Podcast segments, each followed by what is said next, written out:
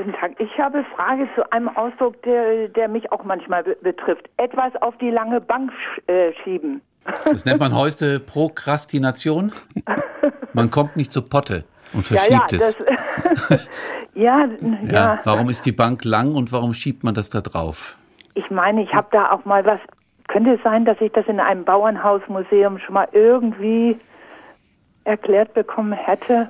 Also das glaube ich sehr gerne. Die Frage ist, ob es korrekt ist. Ja. Denn äh, Fremdenführer und auch solche äh, Führer in Museen und gerade in äh, Landschaftsmuseen, Bauernmuseen, die erzählen Geschichten nach dem Motto äh, se non è vero e ben trovato. Ist es auch nicht wahr, so ist es gut erfunden. Mhm. Da muss man ein bisschen vorsichtig sein, nicht alles auf die Goldwaage legen. Also um zum Punkt zu kommen, also zu Potte kommen wir hoffentlich alle. Da geht es um den Nachttopf und äh, das heißt mach mal im doppelten Sinne.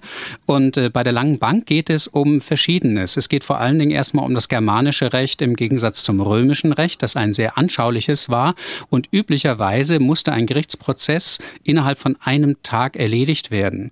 Wenn das nicht der Fall war, dann wurden die Bänke umgestürzt, auf denen die Schöffen und der Richter saß, und es wurde in die nächste Instanz geschoben, bei der mehr solches Gerichtspersonal war. Das waren dann schon längere Bänke.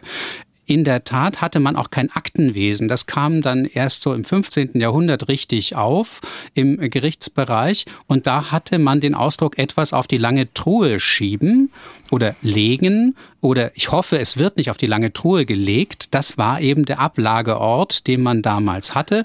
Und äh, Luther kennt diesen Ausdruck auch noch. Das heißt, wenn diese Truhe lang ist, dann sammelt sich da etwas ziemlich lange an. Und jetzt kommt noch als äh, nächstes und letztes hinzu, dass beim immerwährenden Reichstag bestimmte Themen äh, vorne beschlossen wurden bei den Abgesandten der verschiedenen Mächte.